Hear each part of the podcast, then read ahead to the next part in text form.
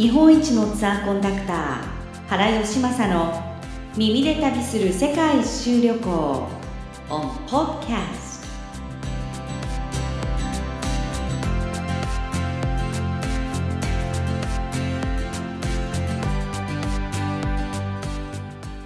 日本一のツアーコンダクター原義正の耳で旅する世界一周旅行。7カ国語以上の外国語を操り天井経験47年。天井回数846回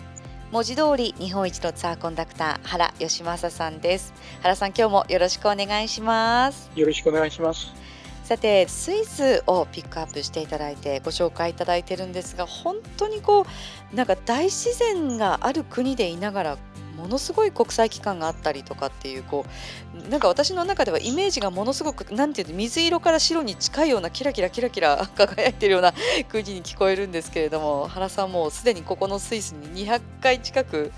下手したらもっと行ってるんじゃないかというお話だったんですけれどもあのいろんなところもエリア回りやすいということで観光スポットも前回たくさん教えていただいたんですけれどもスイス他にはどんな見どころがあるんでしょうか？語り尽くしたような気がするんですけれども、えー、あとはあのアルプスの少女ハイハイジの物語という。のがよく知られてますから、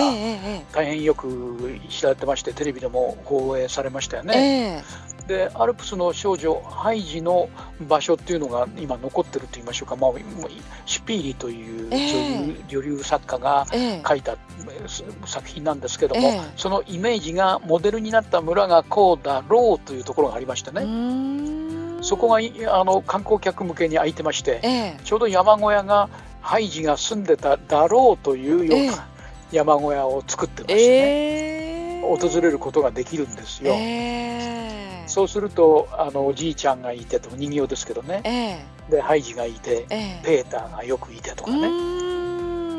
でおじいちゃんアルムオンジですかね、えー、と一緒に生活して、やヤギの家畜版のペーターとかね、で山の生活を送るとか、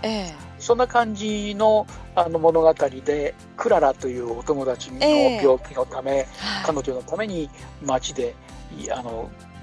彼女のお手伝いをして物語が進むとかあるんですけどね、えー、まあ、そういうのが今でも残ってましてそこをマイエンフェルトっていうんですけどね。マイエンフェルトというサンモリッツへ行く途中の町といった方がいいんですけども、えー、あのいわゆる湯治場なんですよ。温泉地がありましてね、まあ、そこにクララがあのいたんでしょうね。えーという物語の舞台で作者のヨハンナ・シュピーリもそこに、まあ、当時に来てたと言いましょうかね。そこで物語を作ったと思うんですけどね。えーという感じでよく知られてるところですよね。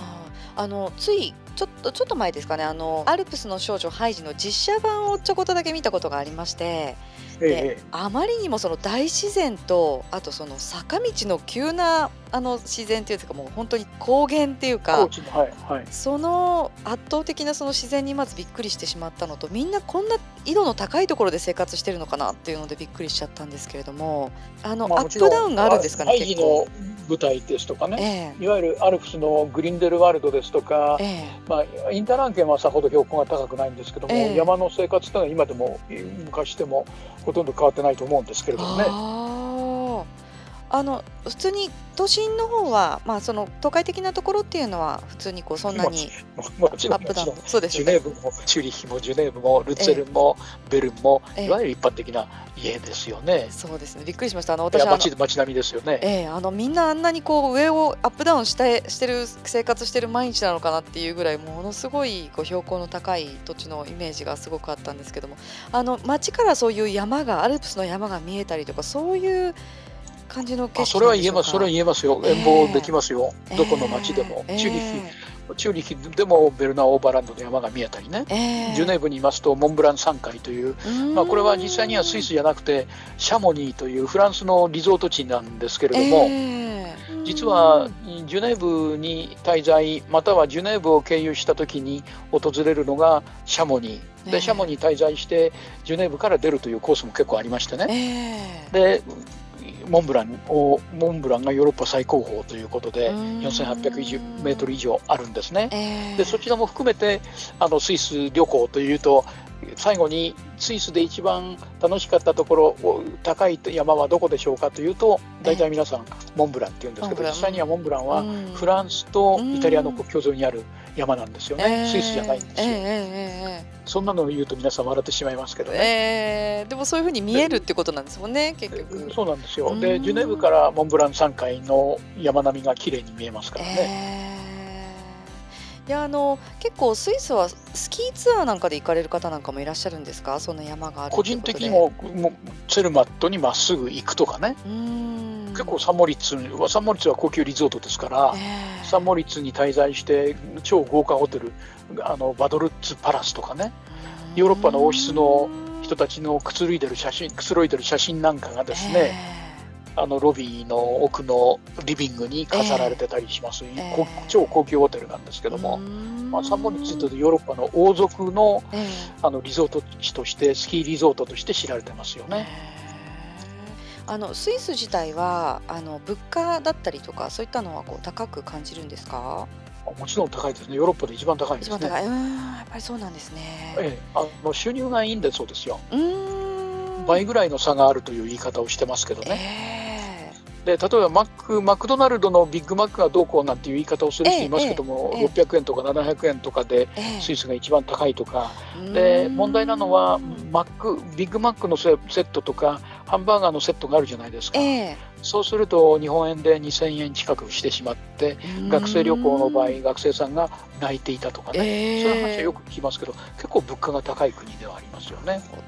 じゃあもう本当スイス回るときはもう予算ともかなり相談しないといけない感じになりますね。確かにあのスイスのあのトラベルパスというあで電車に何日間乗れるという非常に安く、ええ、お安くできる切符もあったりしますからそれは問題がないんですけどね、えはい、物価的にはレストランなんかも結構お高めですよね。ですからスーパーで食事を手に入れて、えー、お部屋で美味しいワインとワインを買ってきてソーセージを買ってきてチーズを買ってきて、えー、という人も結構いましてかえってその方が美味しいっていう人もいますよね。日本一のツアーコンダクター原義正の耳で旅する世界一周旅行 on podcast 次回もお楽しみに。